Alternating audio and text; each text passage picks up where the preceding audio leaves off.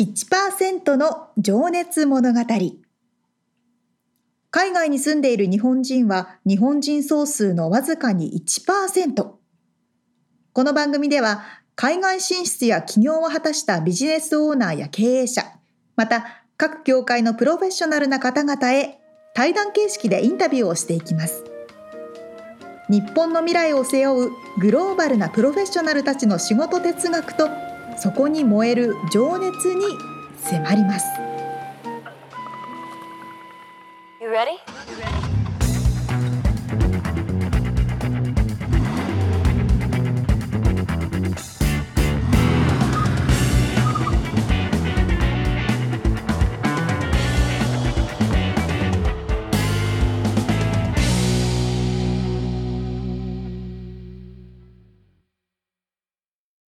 こんにちはこんにちは。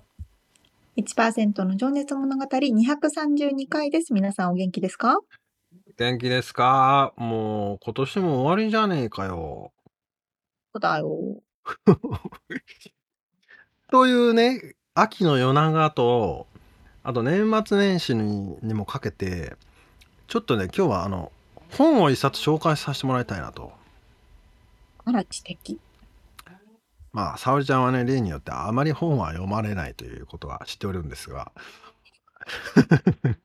最近あの毎晩読書はしてますけどお、マジか。何読んでんのはいはい。えーっと、えーっと、心理学、精神学みたいな、そういう系。えー、な、なんでまたそれを。結構そう勉強そっち系を読むんですよ。え、あ、そうなんだね。へえ好。きなんです。で、ミツさんの紹介したいのはえーこれはね実はねこの番組をパトロンさんとしてっていうか、まあ、サポーターとしてね支援していただいている方でもあり僕の、まあ、前前職からいろいろちょっとお世話になっている方でもあり、はいえーが紹介してくれた本でお「灼熱」っていうタイトルなんですけど、灼熱。えー2021年のん何月だっけな9月ぐらいに発売されたようですねあ去年の9月かえー著書著者は浜中亜紀さんという方はいはいはい。で、えーまあざっくりしたストーリー的にはあのブラジル移民の話で日本、えまああと戦前戦中戦後にかけてかなあのへー日本からの移民と日系2世のまあ友情とかねー、なるほどね。えーまあ恋の話もあったりもするし、まあとにかく面白くてね、へえー、そうなこんだ。のまああとその僕らもねやっぱりちょっと先週のこのインタビューでもありましたけど先週までの,、あの移民としてのね僕日本人がこちらで活動するとかっていう話にもかぶるし、うんまあ、その移民の大変さとかね、俺も知らなかったからこういう海外に出て日本人がこんな大変な思いしたんだとかね、うんまあ まあそういう重い話でもあるんだけどももう熱いんですよこのなんつうのへえかなー、このね灼熱というもうそのでこの番組も一応「情熱物語」なんですけど確かに。熱がやべえっていうねこのなんていうあかのそれぐらいしか言えないんですけど伝わってますか、ブラジルの暑さで灼熱ってことかと思ったら違ったんだ。まあ、そこにもかけてるけどやっぱりこの重いですよねもうんうこれで寝不足です風病み上がりなのにあのあ、そんなにそすごい。うでもうね Kindle で読んでるんだけどうんうん。昨日の夜の時点でもう95%ぐらいまで読んじゃって多分今夜で。で終了してしまうのが、なんとも寂しくもあり楽しみでもありどうしようこれからって思ってますっていう話です。えー今ね見てたらうん、同じあの筆者の方はいで凍てつく太陽はいはいはあ凍てつく太陽かな、い。っうん、ていうのも出されてて内容もやっぱり終戦間際の室蘭の話北海道ああーはいはのいは似たような感じのがい。あるんじゃないいや、これまた俺、僕もこの著書の人は知らなかったけども、ちょっとそういうタイトルもね、面白そうだし、まあ、また読みたいなと思うけど、確かに確かに、うん。いろいろ賞ももらっている方みたいですみね。たいですねう、ん。えー面白いうん。そう、だから、沙織ちゃんも、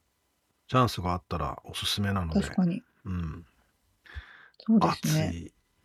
熱い話です。灼熱ねへうえ、 いい情報ありがとうございます、なんかちょっとまあリンクを貼っておくので、うんうん気になる方は見てみ見てくださいというちょっとちょっとした、えー本の紹介でした。はい、ありがとう、。はいいですね、こういうのもね、おすすめのものの紹介。本当ね紹介していただいてありがとうございましたって感じですけど、うんはい、ぜひ、タイミングがあったら絶対読みたい、ぜひ読みたいですね。うん、ではでは、本編に入りますかね。はいお願いします。はい、毎回一人の方のインタビューを4回に分けてお届けしているこの1%の情熱物語ですが、うん今回はアメリカでイベントオーガナイザーとして活躍されているテリー山口さんのインタビューの4回目最終回です。はい、JCCS ジャパニーズクラシックカーショーですね、えー日本旧車集会の主催をしていらっしゃるテリーさんの話の最終回まあね移民でまあもちろんね あの一世ですけど、えー今度はやっぱりおお子さんたちがね2世になるわけで、まうあ、ん手伝ってくれたりもするっていうのもあるけど、やっぱりそのなんかその辺のこの話も出てくるんですけど。教育とかね、えーまあ、世代につないでいくもの、えー未来に残していくもの、えーみ生きてる間にやりたいこととかねそういう、うんうんそんな辺の話を聞いちゃっております。はい、では聞いていただきましょう。はい、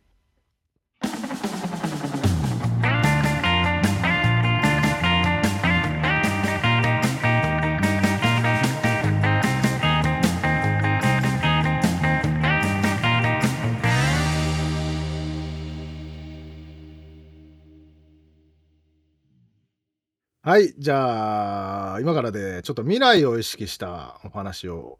聞いていきたいんですけど、えー、まあ未来という、これが未来なのかどうかわかんないですけど、あなたにとっての幸せって何ですか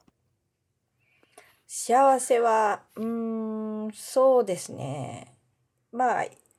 これは仕事仕事とかに関係なく、個人的な、あはいれですか。まあ、仕事が幸せであれば仕事もあでもいいですし、いや、そんなことないんですけど、まあ、やっぱりあの、あの、自分の子供がまあ2人いるんですけど、ティーンネイジャーになるような14歳と、うん、えー今月10歳になる息子と娘がいまし息て、子さんの方が14歳で、はい、娘が娘10さんのが歳10に歳なります。はい。はいまあ、彼らの幸せが一番、あのね、自分にとって幸せだなと思うんですけど、やっぱり、あの、ここで生まれたので2世になるわけですよね。いで、自分はやっぱり1世で日本語がベーうんス。はいでも彼らにとっては、その学校生活はに英語ですしはい、で、まあ、お家ではね、日本語も使いますけれども、うんあの、まあ、パンデミックがね、あったんで、日本語教育がちょこっと、あの、なんだろあう、閉あ鎖の、止まおっちゃざったなりに、うん、おざなりにちょっとなっえてしそれまはって、補ね。修校とかじゃなくて補習校に、はい、行ってたんですけど、あーでもやっぱりその、インパーソンの授業っていうんですか、その直接授業がなくなって、そのズームにあーなったりとか、で、それでまあちょっと、あの、一、まあ休憩してる感じでね、はい、でやっぱり日本語ってあのアメリカに来て本当思いますけど難しいじゃないですか。もあうー敬語も何も、ね、難しいそのひらがな漢字カタカナ、はいはい一つの言葉から全部いろんな言い方がある。だから彼らにやっぱりその完璧なまあ元バイバイリンガルとしてその将来日本に行って活躍もできるアメリカにいても活躍できるようにあのなれるようにこういい道しるべを作ってあげれたらなって、それがまあ自分にとってうん最終的ななんかこういい幸せにかなとは思いますすけどね。うんうんねえでも本当それそれもやはりこう日本にとっての貢献になるだろうし、うんねえ活躍してほしいですよね本当にこうまあでもそれって、うまあ武器にもなるし、はい、そのなんて言うんだろ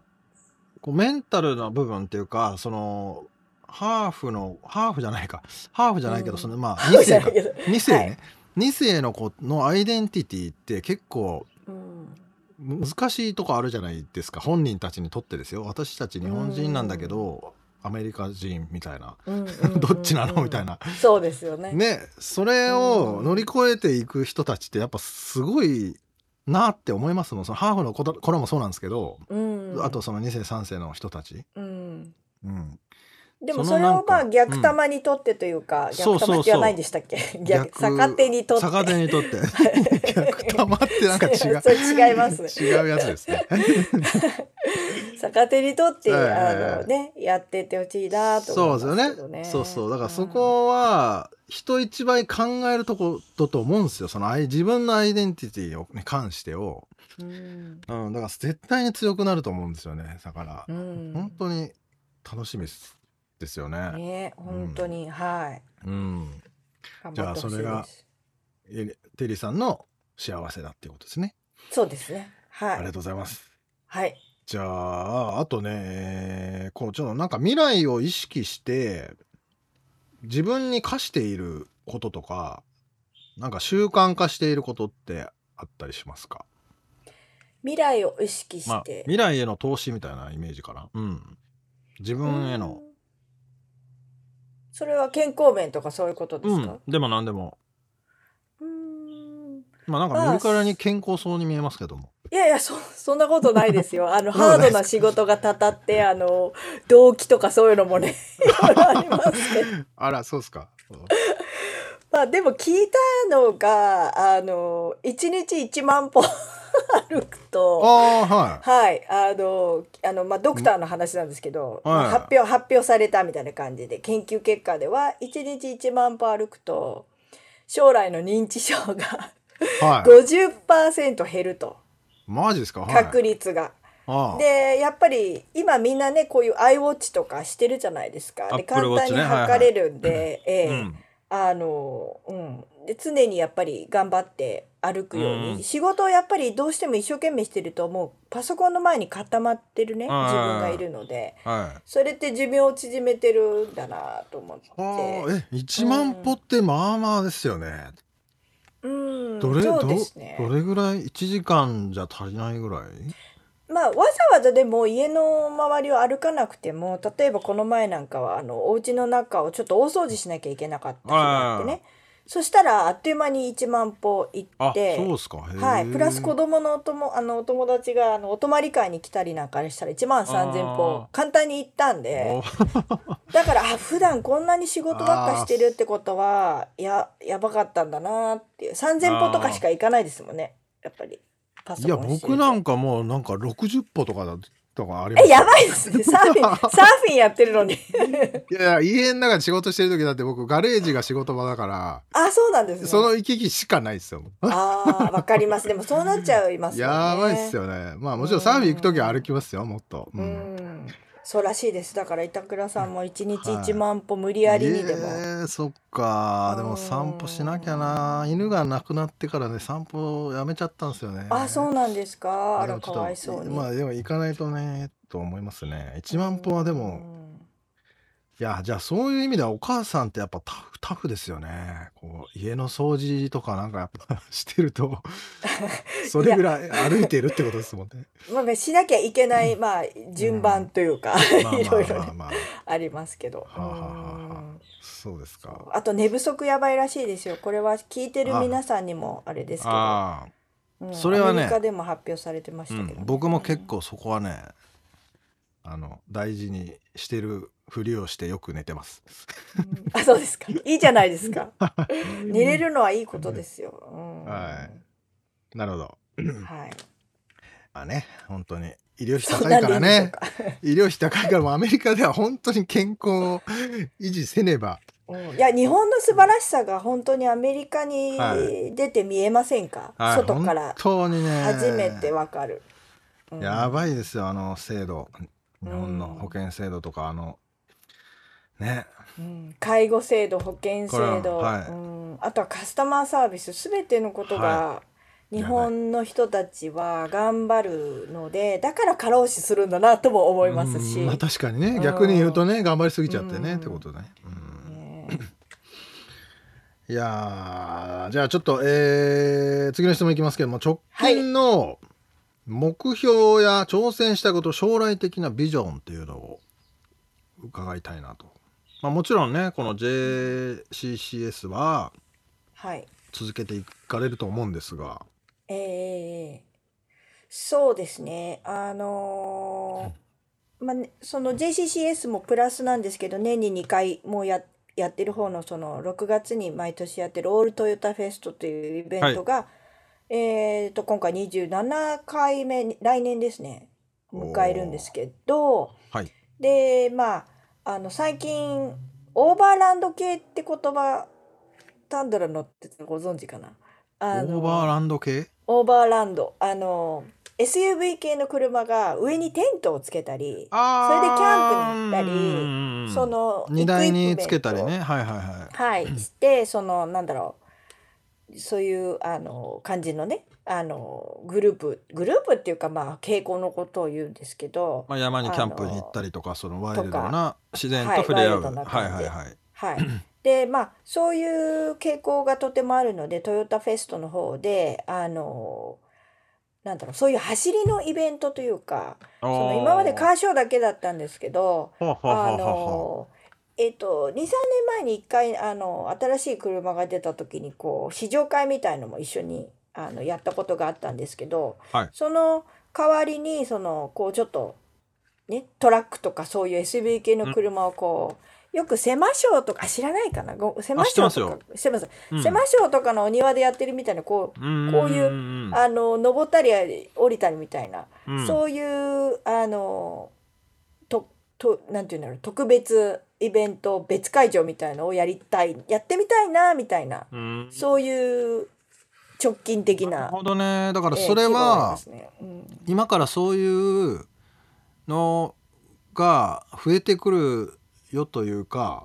うんそこをこうこうなんていうのかもうね、エンなんカかレッ結ジ構した増いえというてこきてとですかるんですうんうんようんね。そうですね。そうははいはう車も増えてるし、そしたら楽しいかななみたいな。なこう毎年いろいろいろんな味をつけていこうかなとは思ってるんですけど、うんあのなるうん、確かにそうねですねちょっとコロナ禍以降ねあのうんキャンピングカーに住んでる人も増えたしあのおお、なるほどねあ。住んじゃってるんですね。うん、でそこでもうオフィスにしてる人もいるみたいだしああ、そあうなのんだ。まあ、あとやっぱり荷台にあれつけれてら楽しいだろうなって思いますしねあと屋根の上にうんあのテントみたいうなんうん確かにそれはしかも見たいですしねみんな、ね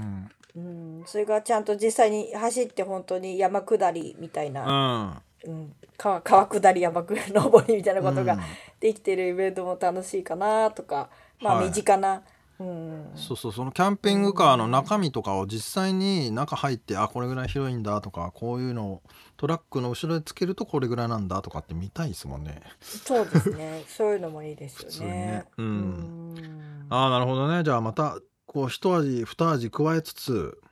こう、うんイベントを継続していくっていうような。そうですね。感じなもんうですけかね継続はもうこれはもうんう絶対に鍵なので、うんはい。うんねえでもあぜひ来てください、板倉さん。はいぜひその、はいオールトヨタに行かないとねただ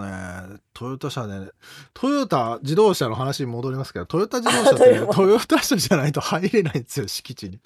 あのこれあ、そうなんですかそその時は町がですかいやいやあのトヨタ本社ねトヨタ本社のおー駐車場に他のあのメーカーの車に乗って営業にマンとかが入っちゃいけないっていうのをあ、徹底してます聞いねて。それもねおーなんていう殿様商売しとんじゃとか僕はその時は思ってましたけ どあ、そうです。やばい。じゃあ、うちの、うちのショーはもうまるで殿様じゃないで すか。いやいやまあまあ全然いいですけどねで今はまああの理解できるし僕が営業だったら入んねえなと思いますから まあ入れねえあなと思いのま、すアメリカの本社がトーランスにあった時は違いますよね。あ駐車場にホンダ車もあったし、はいあはの、い松田車もあったし、はいそれこそうそね、けいまろあんな。もちろんもちろんうん。まあ、ただ社員。員割引みたいなのもあるし、まあ、僕はちなみにその時の本社で働いている時は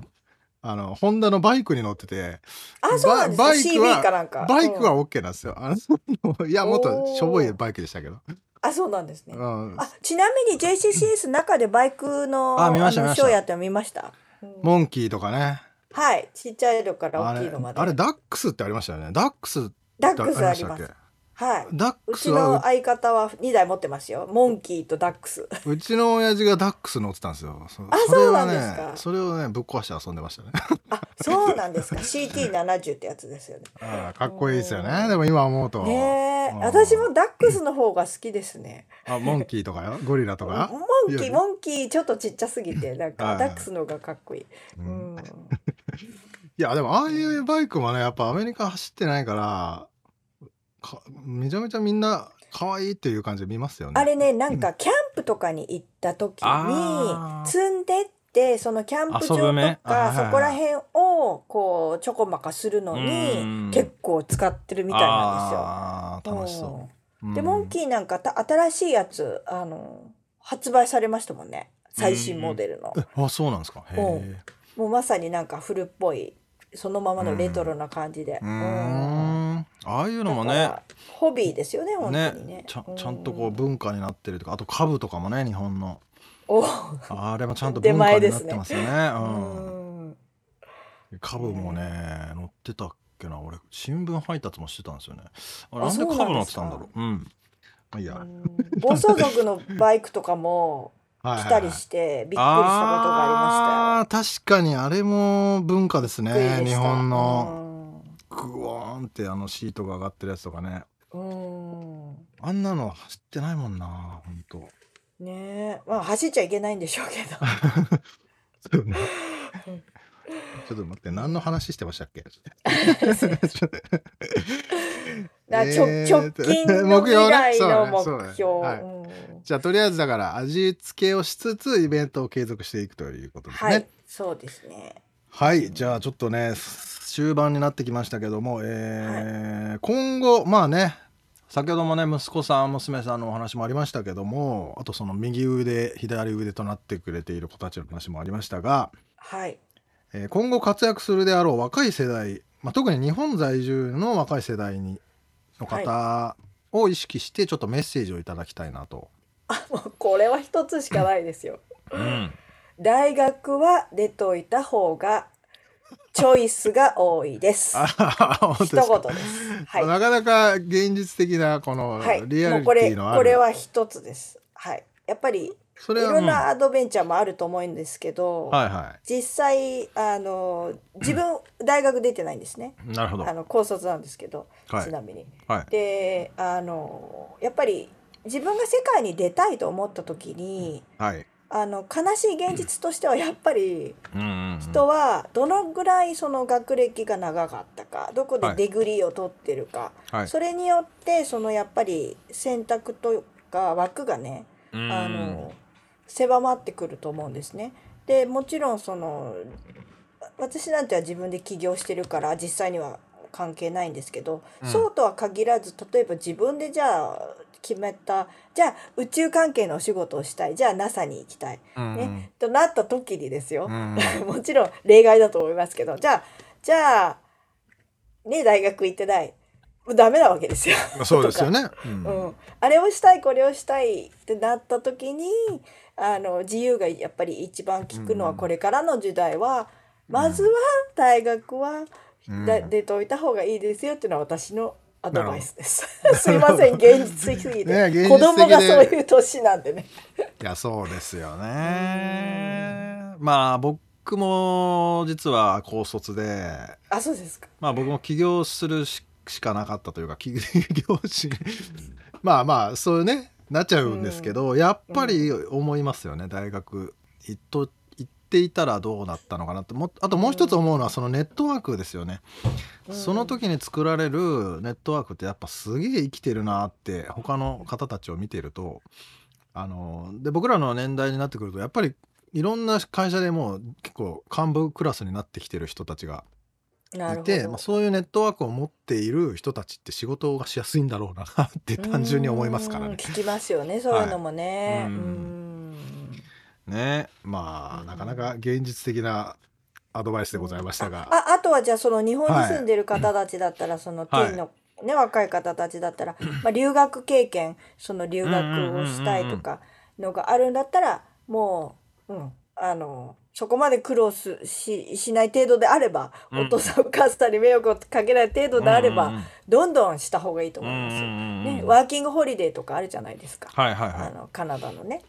ね私カナもダカナダ行きましたけど、うん、カナダのワーキングホリデーに行かれたってね、うんプロフィールに書いてあったけど。ううんはい、いいですよね。ねえまあオーストラリアもそうだしあとそうですねねなんかねドイツだったかな、どっかの大学がもう無料っつうかめちゃくちゃ安いとかねなんかいろいろ調べるあそとうなんめでちすゃかくちゃいっぱいいい情報が出てくるみたいで、うんあのうん、どっか違う国アメリカはまあ高いじゃないですか大学だけど、はいそうじゃい。ないオプションもいっぱいあるよっていうのはちょっとああ、そうなんですね。うーんなんかそれは利用するべきですよね。ね本当に利用すべきだなと思いますよね。うんはいありがとうございますじゃああとねもはうい一個最後おまけみたいな質問になりますけど、いえー思い出の曲とエピソード思い出の曲とエピソード。ってありますかなんかあればうーん。まあ、たくさん、たくさんありすぎるんで、あの、そうですね。あえて一つここ挙げれ、ることすればれ、これ、事前に聞いておいた、 聞い、聞いとけば一日で考えられたんですけ ど、あれ俺書いてなかったでしたっけそうえ、思い出の曲はね、抜き打かちいあ書いてなかったであすね。大変じゃあ失礼しました抜き打いちえい質え問っいてえこいとでえそうですねあーでもこれはやっぱり日本の曲にするべきなんでしょうか、英語のいや曲にするべきななどちらでも何でも大丈夫ですよ。うーんまあそのそうねですバンヘイレンの話も出てきたしうんまあそうですねまあじゃあ一番衝撃だった曲かな中学の年がバレちゃいますけど中学の時にあのまあ聞いてび,、まあ、びっくりしたあのバンヘイレンの「ジャンプ」ですかね。あ うあんなるほどね。うんじゃあここで流れるといいんですけど流れないん ですけど、流れないですね。うん、息子もあのその私の影響とかあのあの旦那さんの影響もあるかもしれないんですけどそうクラシックロックが大好きではい。あの、まあ、彼もバンヘイレンがすごいもう好きですけど ACDC とか、はい。あのそういう系が好きですね。うんあと、うん、でもなんかやっぱその 80s、90s って今の若い子にとってかなりこうなんかクールな感じでもなんですかね。ね、またうんまあさっきのねリバイバルじゃないけど、うんね、なってきてる気しますけどね。うん、うん。そんな感じの新しいバンドもいっぱいありますしね。うん、名前がすぐ出ないところは悲しいんですけど。いやあの僕もねザ・チャッツっていうねパンクバンドですけどねこうもうなんかもうかっへーふなんかもう古臭くてかっこいいんですよまだあそうなんですか。 20前半だと思いますけどねへーとかねリンダ・リンダズっていうのは最近僕なんかあのあ女それめっちゃ聞いたことあります。女の子のはいはいはいはい。 4人組のはい、彼女らもなんかかっけえなと思いますよおおなんか人気ですよね。うんう、ん。リンダ・リンダちなみに歌ってましたけどねあのブルーハーツの日あ本語でもうもう基本です ねきっとねその頃の。うん。でその頃はもうだから今まだ二十歳ぐらいですよね彼女らあそうですか。ブルーハーツ結構行きましたよライブ。あそうっすか野音野音とかも行きましたよ。僕はねかろ懐うかしいじてハイローズに行けたぐらいですよあーもうハイローズ解散しちゃってた逆に知からないらでもうブルーハーツ解散しちゃってましたからあもそっうか好そっきかなやばい方々 やばいジェネレーションガツッと。 まあでもハイローズの頃のヒロトはなまだブルーハーツ感ありましたからなんかおお。チンコ出してましたしねあの えライブそうそう そうなんですか。はいふんどし一丁でチンコも出してましたよハイローズ聞いたことないな。あそうっすかんまあブルーハーツの後のバンドですね、うんなるほまど。あ、その後もなんかいろいろクロマニョンズとかねああ、そう、ああ、な、バンド名だけは知ってます。ううん。ちょっとまた話がマーシーと一緒にやってたやつですか。ヒロ、ヒロトずっとマーシーだと、ずけがっやっとてマたーのシがハイローーとはズ。ずっと一緒です。今はも一緒う、一緒。今は4個目、5個目ぐらいのバンドになってると思いますけど、ずっとマーシーは一緒にいますよね。おお、そうなんですね。ね彼らももう年取りましたよねっていうパンクなんかパンク系で話を合わそうと思って今思い出せるのがやっぱりラフィンぐらいしかなくてあとは私ガスタンクとかも好きでしたけどね、ガスタンクあちょっとガスタわかンんクなすいいませんな宝島宝島系のこうあのなんかたくさん人がいっぱいいるやつそうあのあーえたくさんはいないんですけどあのなんだろうアンダーグラウンド系のそのデビューしあのなんだろうデビューしないインあなんつうのインディーズねインディーデズィーのズインデあはいはいィーズ系のまあバでもンド筋肉少女隊とかはいはいまあ大体そうでしたよね マニアックな話にねなりすぎるあれあれですけどいやどこでやってんのかもね分かんなかったっすしね昔はお おーそまっあか洋楽のそのバンドの日本でライブとかあの豊田市にいた時は行かなかったんですか僕ねだから洋楽のそのディープパープルとかセッペリンとかそっち系はあんまりだったんですよね僕その時長渕剛にハマってておーはいはい 逆はいにはねいうんうんうんうんで長渕剛とパンクロックは好きだったんですけど、うんうんうんううんん、だからあんまり行かなかった長渕のライブはばっかり行ってましたねおお、なる。え、でもや、長渕さん、今、あの、ツアーやってますよね。うん、ああ今あそうなんですね今、今やってて、そのバン、ねそのバンドのドラムの人が。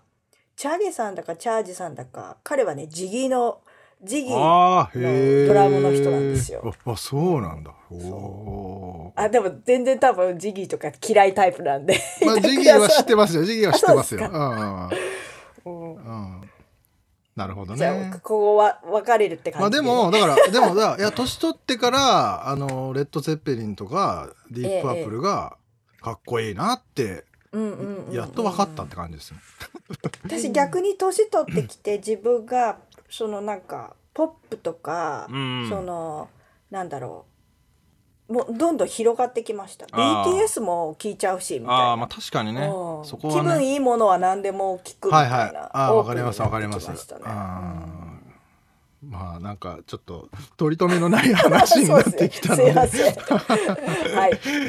じゃあちょっとねもう一個、ラスト質問しときたいのがはいテリーさんが一番好きな車を聞いて終わっときたいなとあちょっとそれやばいですやばい終わらない、はいなんかあの選べないてかうん、やっぱりあの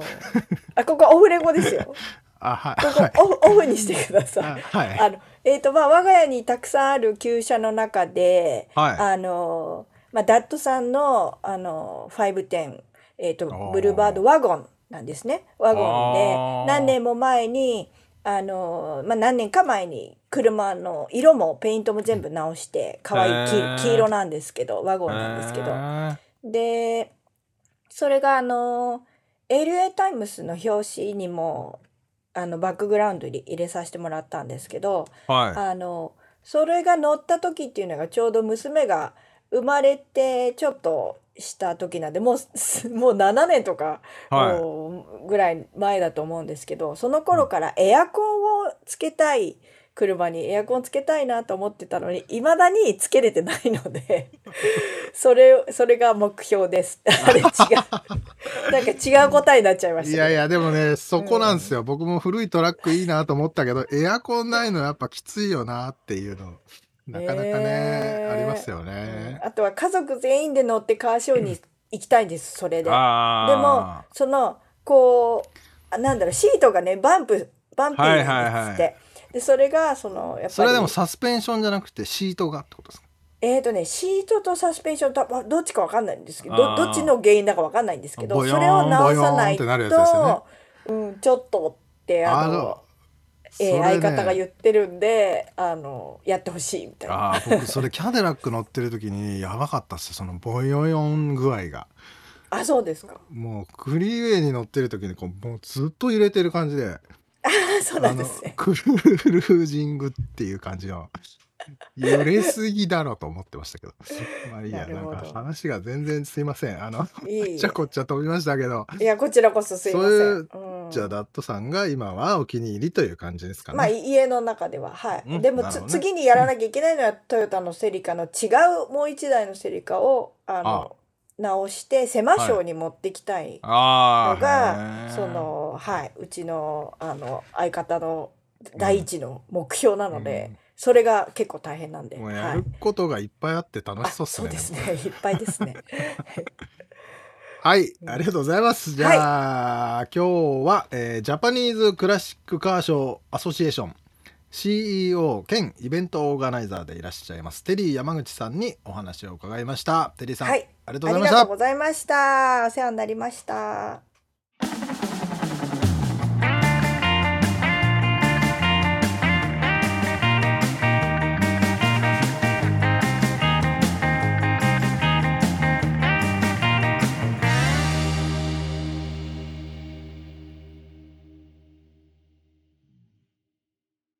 また次、この車をやりたい、あの車をやりたいみたいな、なんかすごい楽しそうでいいですね。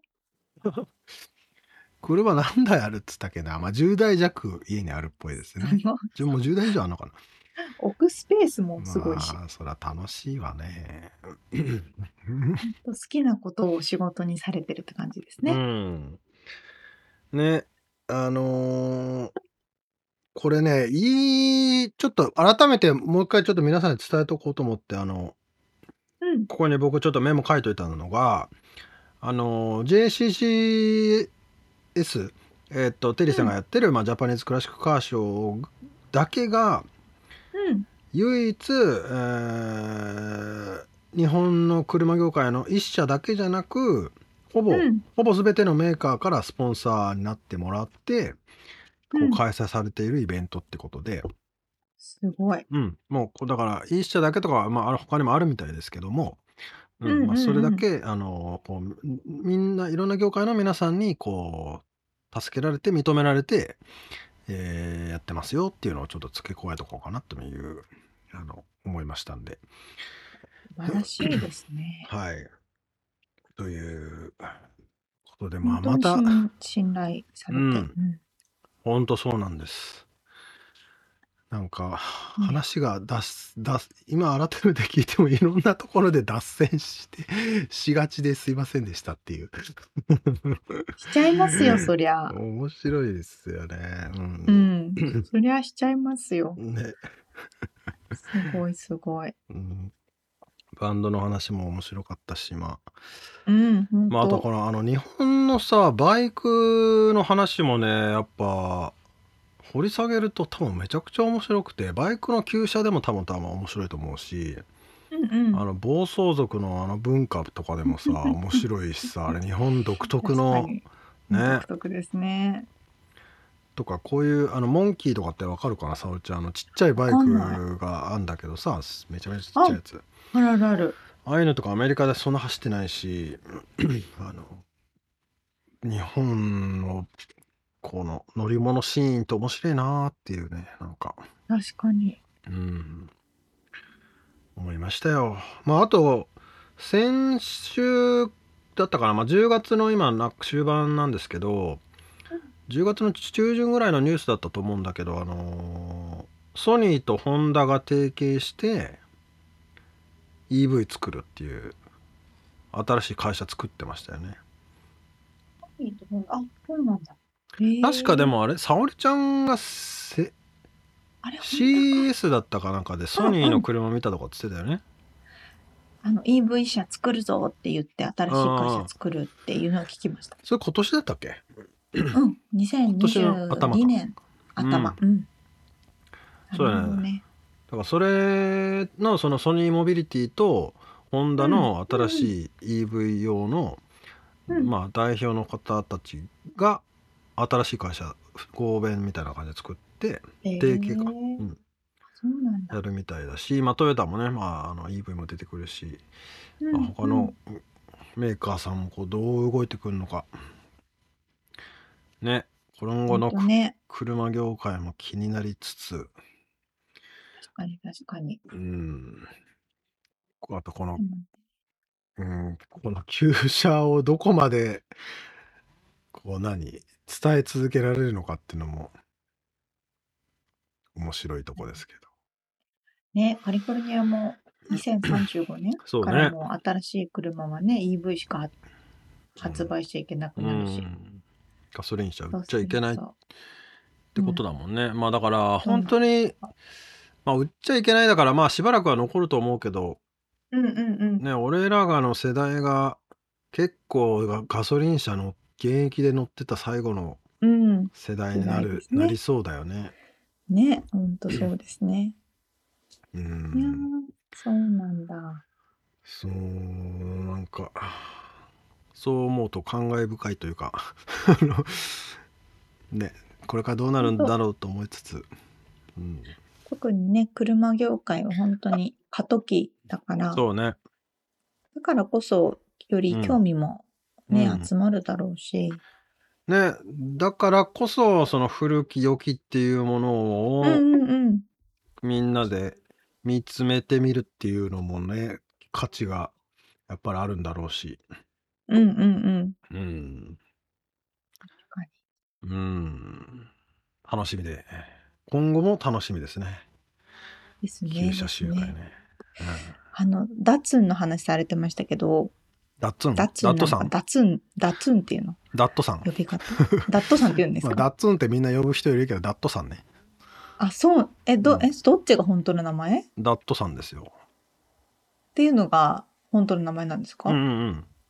えー、そうなんだ。うんうんなんか、たまに見るけど、あ、可愛いなと思って見ると結構その車だったりするんああそうそうそでうすよ。そうこれは俺もね思い出すのはサウスダコタね最初にアメリカに来 たあの時に先輩がこのダットさん乗っててさえー、そうなんだ。まあ、今思えばただのボロい車にしか見えなかったけどその思い今思うとああすごい大事なにしてたんだろうなっていう。 あの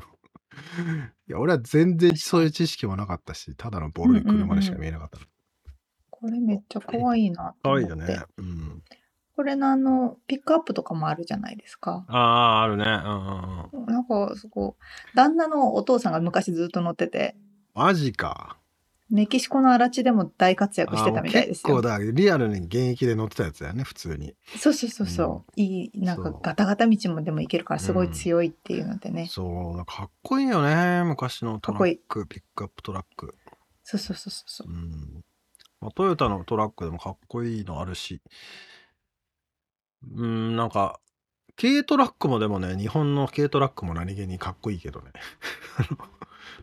あのなんかおは鼻が潰れたみたいなそうそうそう前がねぺったんこのやつね。あのあれね 背もたれが全く倒れないからさ直わ角かるでわか常に直角で乗らないといけないんだよねあめれっる。 90わ度かる。めちゃくちまゃあ、とい姿う勢良くかなある。のうちの実家軽トラックあってさうんうんうん。実はあの畑うん田んぼもあったからさ、はいはいはい。うんで俺は高校卒業して免許取ってから車余ってたのが軽トラしかなく て軽トラで大阪とかまで遊びに行ってたもんねなんうかっ と泊まりすごい泊まりながら めっちゃ直角で90度で乗っていずっと直角90度ける。じゃあでもあれそうなんだが最近あれにあのキャンピングカー仕様とかさ、うんうんうん、あのあの小ささであの、うん。うん。後ろに、まあ、人で人やっと寝寝れるぐらいだと思うけどさ。なるほどですね。すごい、ね、でも日本ってそういうの上手だよね、こう収納とか。ちっちゃいスペースを上手に使うのがね。そうなんですよ。あ、でもそういうのも展示しても面白いかもな。あ確 かに確かに。そういうのやりたいことが出てきちゃこんな狭いとこアメリカ人はでもちょっときついかもしれないけど、う。そうですねう。ん、なるほどね。いやー本本当にでもこれはね日本の車業界のみならず、えーすごい大きな貢献をしていると思います改めてそうですね。テリーさん素素晴晴ららししいいということでありがとうございましたちょっと続けていただきたいですね。はいありがとうございました。ありがとうございます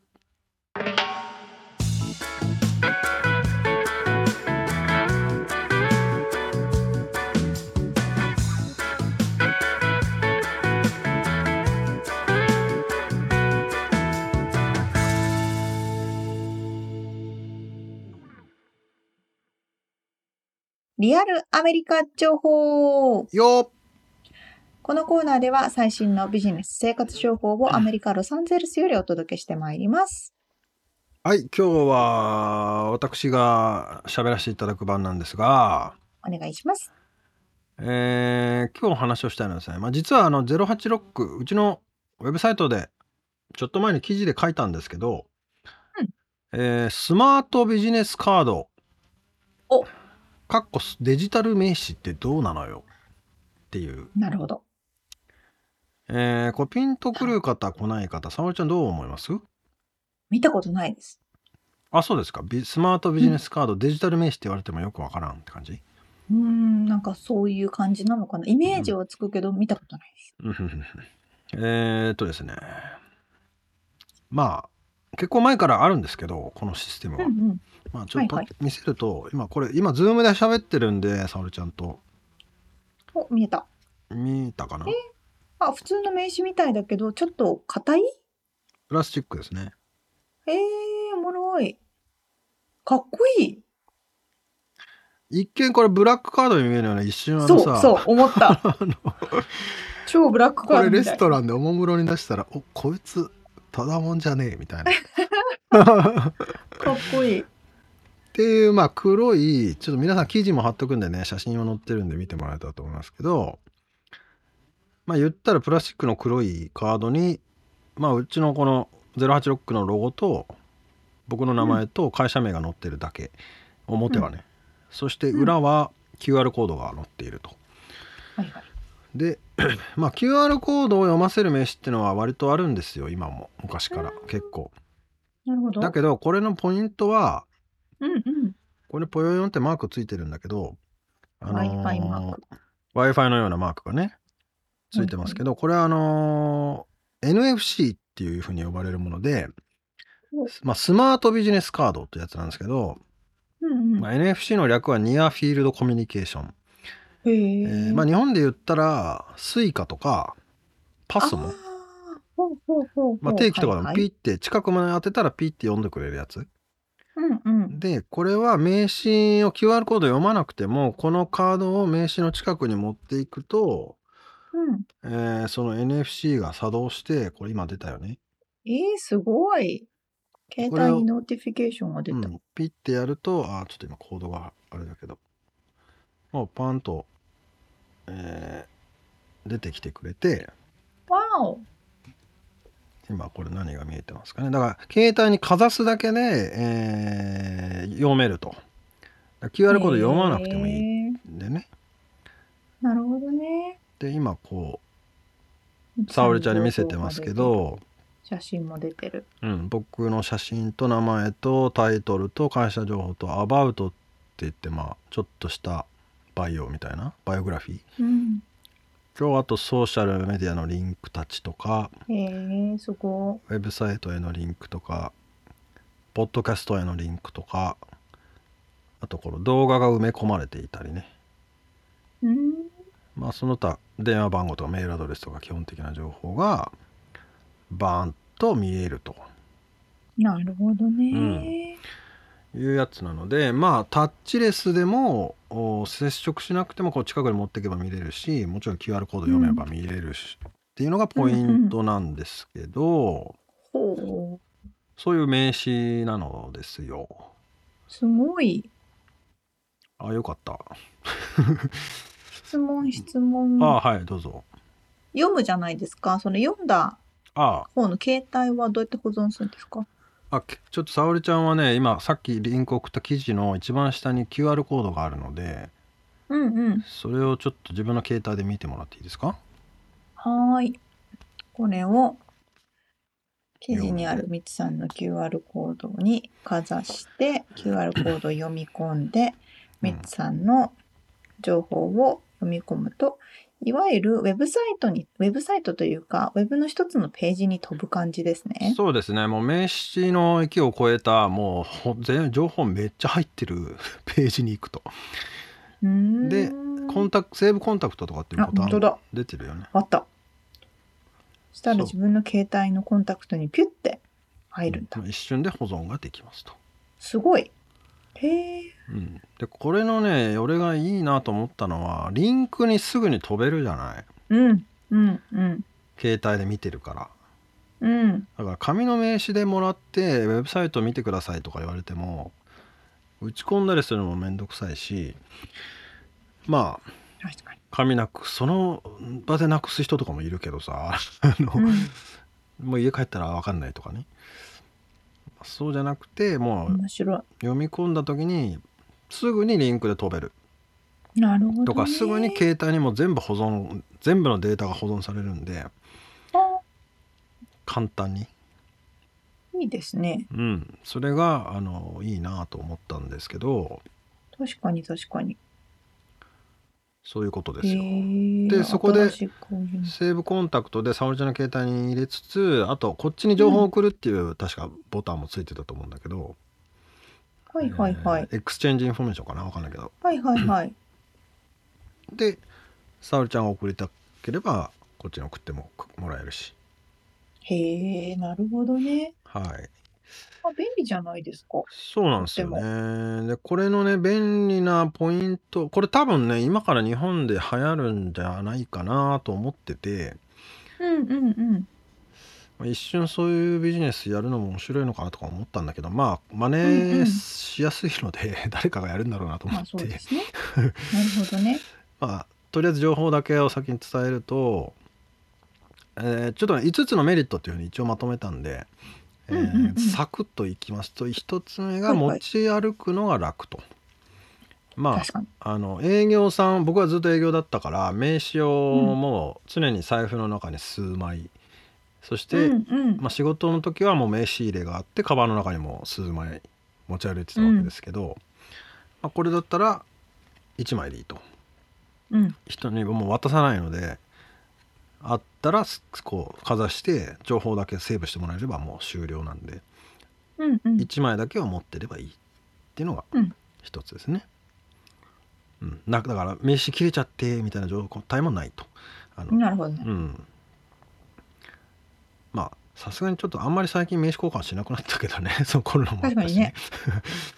まあまあそういうで時でもあの一応財布に1個入ってればいいという感じですね。すね確かに。はい、で2つ目が話題性がある。確かに。うん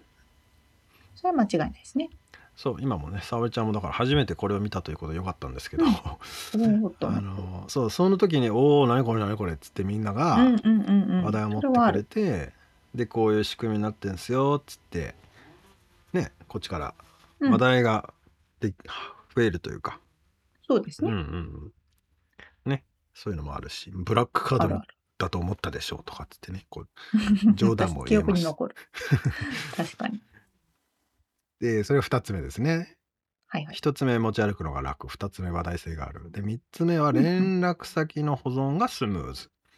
確かうに。んまあ、さっきやってもらったような感じで、えーすかざして情報出たら「セーブコンタクト」っていうボタンを押せばもうざっと携帯に入ると。そうですね。相手だから今まあ俺もいまだにたまにやるけど紙の名刺もらった時にそれをうん。スキャンして情報をデータベースに入れるみたいなこともありますやね。ったりするんですけどそういうことうんうもんまあほとんどしなくてよくなると。確かに確かはいに。なるほど。え4つ目情報のアップデートがいつでもできる。そう、それは大きいですこれは大ね。きいね。これなので管理画面があるので、うん。自分が例えばなんやろなんかソーシャルメディア TikTok 始めましたとかねあの、うんうもんうん。しくは会社の住所変わりましたとかねあの、うんうんうん前に渡してる名刺と違うんですみたいな時もこう別うに、ん常に新しい情報を簡単にアップデートができて、うんうん。はい、あのそこにアクセスしてもらえれば常に新しい情報が出ているというなるほど。状態ですね。いいですね。はい、で最後が、まあ、これも話しましたけど5番目がえーウェブサイトや自社メディアへのアクセスを促しやすいとなるほどなるほど。これはだから携帯でみんな自分のスマホでバーンって出てきて、まあ、ソーシャルメディアにしても何にしても、クリックすればもうリンクで飛びますから、うんうんうん。紙の上でねソーシャルアイコン載せててもリンクで飛ばないんですけど、 確かに。はい、ウェブサイトへのも簡単に誘導ができますよと。なるほうん、でいいですねこれ、うん、もこれはね、僕もね、ポッドキャストをこの番組で話すのもあれだけど、ポッドキャストやってるんですよって人に話して、え、何々、ポッドキャスト知らないんだけどとか、あこれをーとか、これとか言ってもみんなわかんないから、人うもいて、んうん、確かにそうですねで検索してもなかなかね、こう日本の番組をアメリカのアカウントで検索するのも難しかったりね、結構いろいろうんうんうん教えるのがめんどくせえん だけど、これだったら一発でこれっつってリンクしてもらえれば、飛んでもらえれば、そうですねそう、一発で開いてもらえるんで、うんうあもうんこれは楽だわと思ってね、確かにこの使用を始めたというところが、 ぶっちゃけなるほどなるほ一番大きな理由なんですけど。ど確かにそれは間違いないですねはい。そうなんですよね。どうでしょう。これはい質問使用料はいくらですか、あ、えっ、ー、とですね。 まあこれね、ちょっとその記事のリンクにも書いてあるんですけど、もう10社ぐらい調べたら、こういうサービスを提供している会社はいっぱいあるんですけど、うんうん僕が使ったのは、ちなみにまあカナダの会社で、うんオボウ、オボウって読むのかな、これ。OVOU。これいくらだっけな ?1 枚のカードを買うのに、100いやでも150ドルぐらい結局払った気がする。ああそうなんだへえあのそうだだから会社名とロゴなしだったらいくらとかうんうんあのそれをブラックにしてか会社を名とロゴをこう入れるとかっていうカスタムと、はいはいあとはそのカードの質もあったかなクオリティう、んうんうんなるほどなるうほんどまあでもね多分100ドルしないところのサービスもあるしうん今1回だけだからうんあのね普通の紙の印刷で100枚するのに何今いくらぐらいか分かんないけど、まあ、数十ドルかもしれないけど あの経費で会社の経費で払うんだったらそんな高くはないと思います。なるほどなるほど、うん了解です、まあ、確かに紙のねあの名刺が欲しいという方もいらっしゃると思うので、あなんか聞いてて思ったのが、その紙にその QR コードを印刷して、それも持ち歩けば、その人自分で持って帰ってそれ写真に撮れるから、うんうん一石二鳥やんって。あまあそりゃそうですね。そういうこともできまいいすでね。すね。うん。なるほどです。そうそう。でも、 QR QR コードをつけるっていうのはまあ結構前からスタンダードなんですけど、うんうん一応ポイントはそのかざすだけで読んでくれるっていうこのああ、そこそこか。なるほど。そこがインポイントなんで。ト。そっかそっか。ポイントっていうかまああのそこはスマートビジネスカードと言われるそれその部分は多分まだ日本にはないっていうところですねなるほどなるほ QR ど。の QR コード載せてる名刺は多分もう腐るほどあるとと思いかあまるすけと思うかど、な。うんええー、面白い。そうだからタッチレスでできるっていう感じですね、ああ、いいですね。はいという感じのサービスが、まあ、日本って日本ほど名刺交換する国ってないよね多分多分ね、のお持ちしますからね。絶対するじゃん絶対っていうかあの、まあ、もちろんビジネスビジネスだけどそうですねう。ん、まあ最近の若い子はしないのかなわかんないけどまあアメリカ人はねあんまり別に名刺持ってない企業の人とかもいっぱいいるんだけど、うんうんうんまあ、ただなんか聞かれた時にメールアドレス教えてよとかなんか「おポッドキャストやってんの教えてよ」とか言われた時にさっと出せるっていうのはなんか割そとうですねうんあの持ち歩いとく分にはまあ損はないかなっていう感じは、うん。かっこいいし、うん、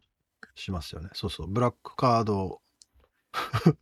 みたいですね。的に出せるかうん的にね、かっこいい。面白い。 ら。はい。まあそそういうのも次世代のね、うなんです。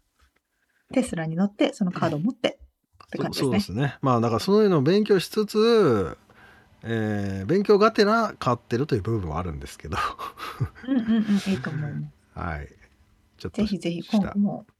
新しいそういった情報を教えてください。はい。そういうことで。あ、はいちなみにあともう一個だけ付け加えとくとあれだ ごめんあの、まあ、SDGs ってねこれも言ってるのも日本が多分一番多いかもしれないけど、まああのペーパーレスですね、えーだから紙をああ、使わないっそれはていうのね、もエコ、エコっていう見せ方もありなんじゃないですか、それは間違いなくはい環境配慮というまあ、ただプラスチック使ってますけど。す。 まあ、一枚だから、まあ、なんとも言えないけど。そうですね。はい。そんな感じで。はい。ということで、リアルアメリカ情報でした。はい。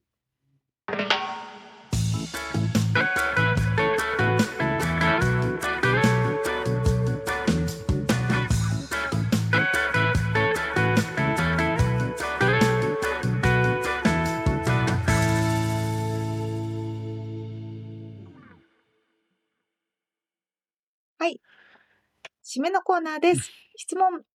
はい。質問お願いします。はい。飼ってみたい動物は何ですかああ。うん飼ってみたいか。うん。まあ今、ちょっと犬また飼いたいなって、ちょっと真剣に悩みつつありますが、今パッと出てきたのは馬 とあのなんとかドラゴンってなんだっけあのトカゲのでかいやつ、コモドドラゴンうん。コモンドトカゲか。あへーのトカゲの映像がやたら俺最近なん かインスタのフィードで出てくるんだけどエルフ。 何どこからコモドドラゴンに繋がったかわかんないんだけどコモドドラゴンがさ鹿やら豚やらを